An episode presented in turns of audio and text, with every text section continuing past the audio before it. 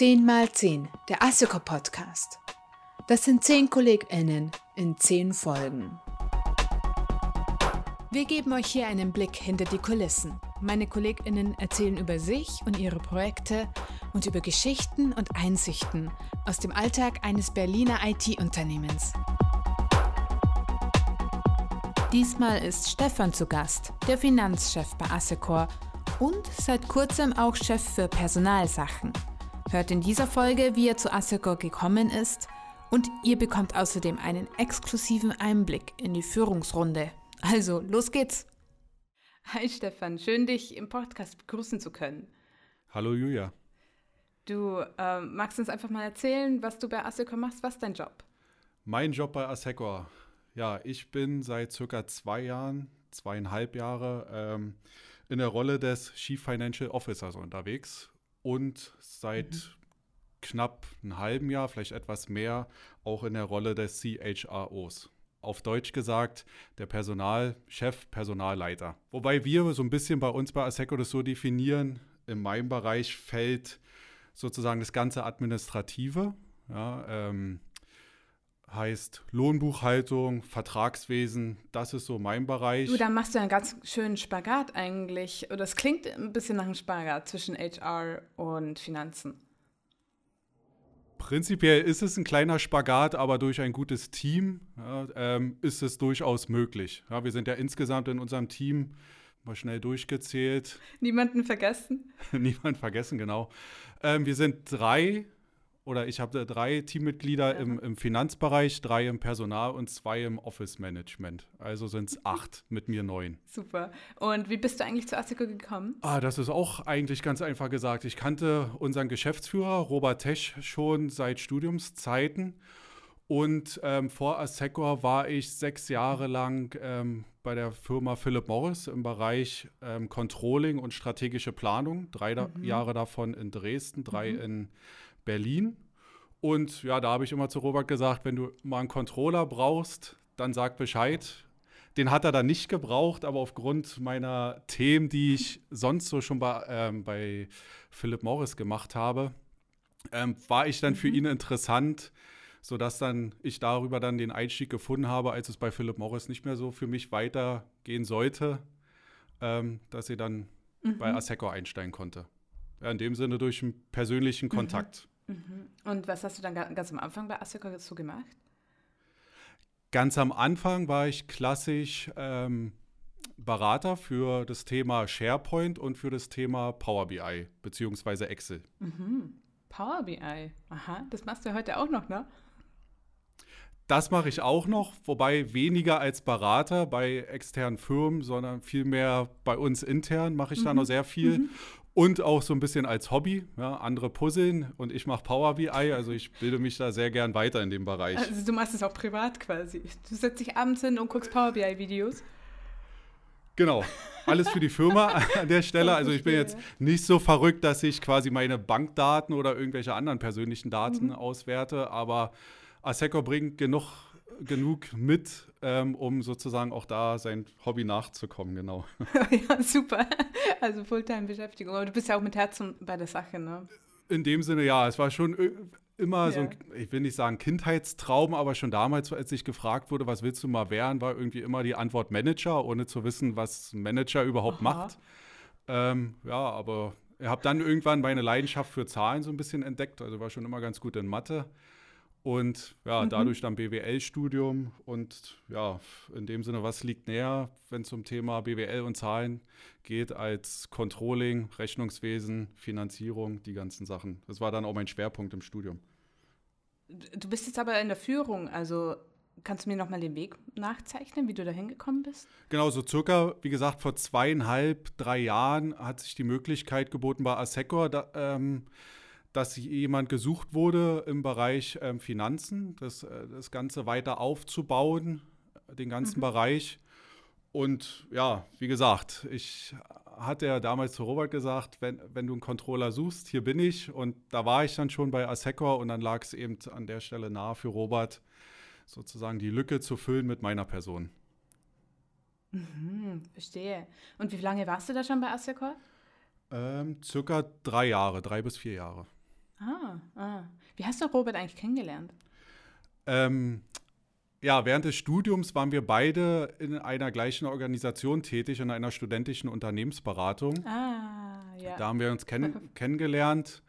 Und ja, er war schon des älteren Semesters, also nicht vom Alter her, sondern von der ähm, ja, ähm, Betriebszugehörigkeit in der studentischen Unternehmensberatung. Und er war quasi schon so langsam an, am Gehen, wo ich gekommen bin. Er war damals schon immer der, der, der Weise.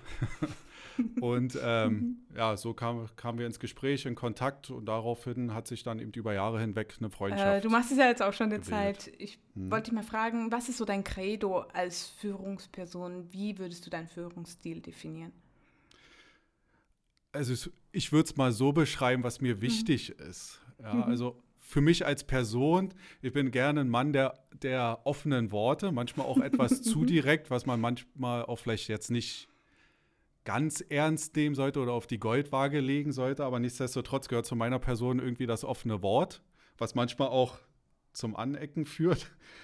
Aber gut. Ähm, und sonst, wenn es in Richtung Mitarbeiter geht, ja, also ich authentisch möchte ich bleiben gegenüber mhm. Mitarbeitern. Ich mag es, wenn, wenn, wenn man anpackt. Ja, das nehme ich auch für mich selber sehr stark in Anspruch, ja, dass ich gerne einer bin, der Themen sieht, ein Problem sieht, auch so, so klein wie es auch immer sein mag, und dann eben anpackt und eine Lösung herbeiführt. Ja. Sonst mein Credo in Richtung Mitarbeiterführung ist das Motto ähm, fördern und fordern. Ja, soll nicht heißen, dass ich ausbeuten will, aber ich mag es eben, wenn Leute anpacken und mhm. das soll natürlich dann auch ähm, gewertschätzt werden und gefördert werden. Du, dann würde mich noch interessieren, du bist ja auch mhm. in der Managementrunde dabei, ne? Wie genau. oft findet die statt und wie trefft ihr da eigentlich Entscheidungen? Also unser Management-Meeting findet einmal in der Woche statt, immer montags. Sonst seit, seit der Corona-Situation sind wir mindest, treffen wir uns mindestens einmal am Tag digital, nämlich immer von 8.30 Uhr mhm. bis 9 Uhr haben wir so ein Meeting, wo wir kurz uns abstimmen, was gibt es Neues, was gibt es Neues zur Corona-Situation zu sagen oder gibt es dort irgendwelche Entscheidungen zu treffen.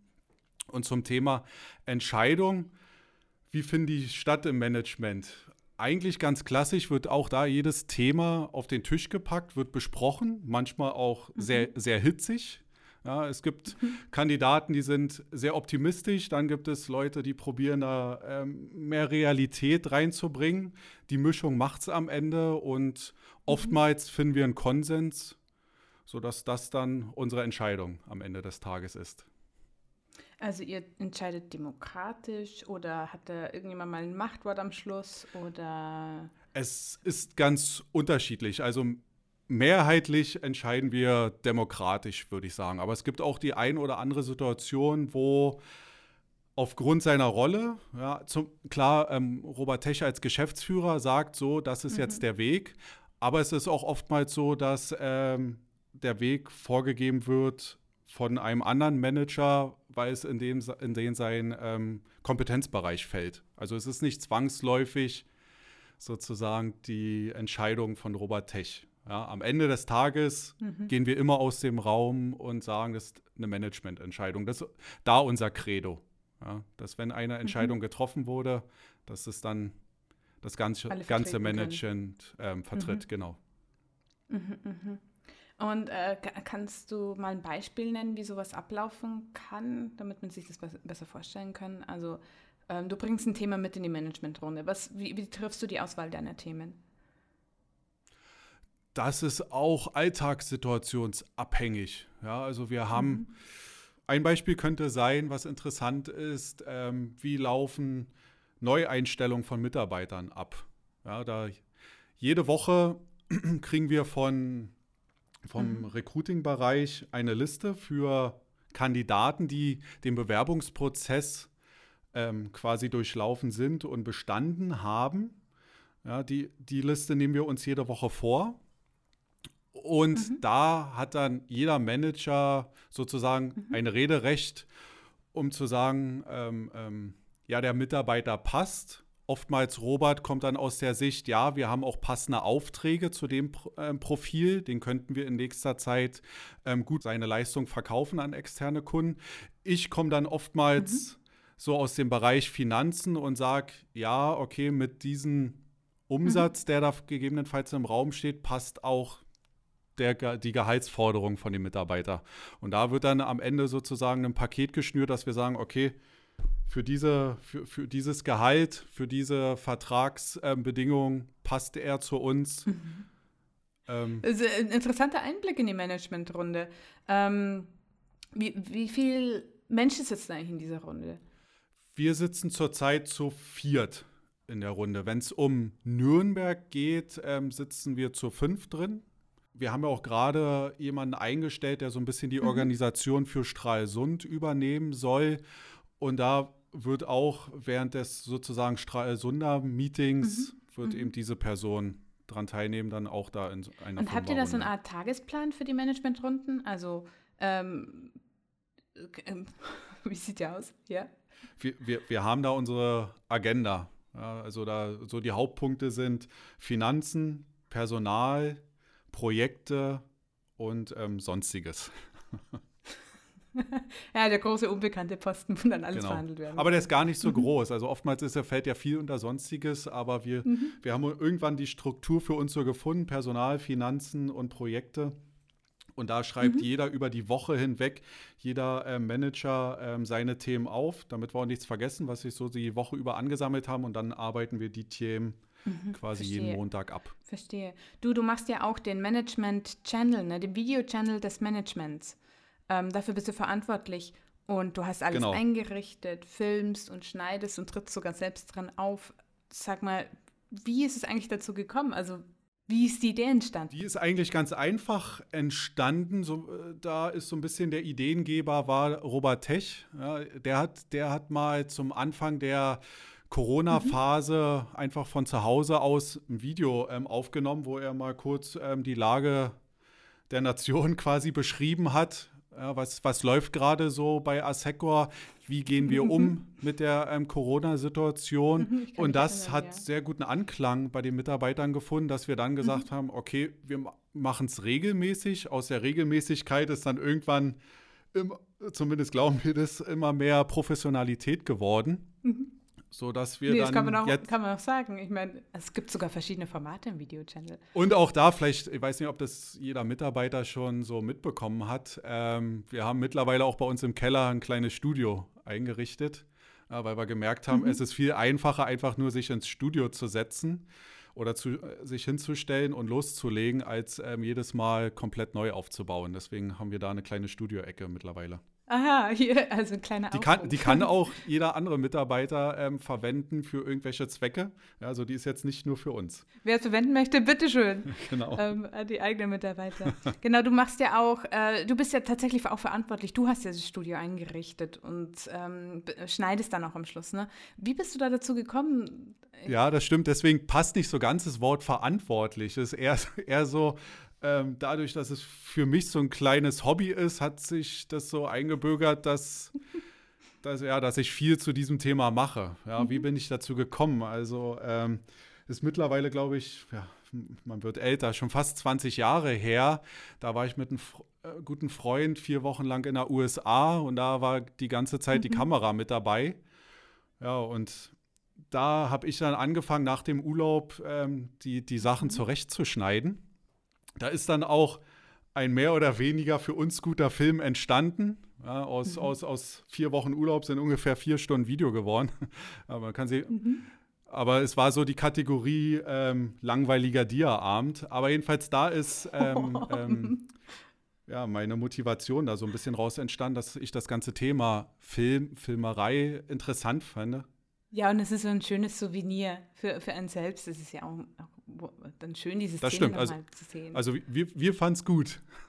die, die, Teilnehmer fanden das Video auf jeden Fall gut. Ja, und jedenfalls da ist das Interesse so ein bisschen entstanden. Und dann war aber eine ganze Zeit lang, dass ja. ich es eigentlich interessanter fand, so Effekte zu erstellen und zu bearbeiten. Mhm.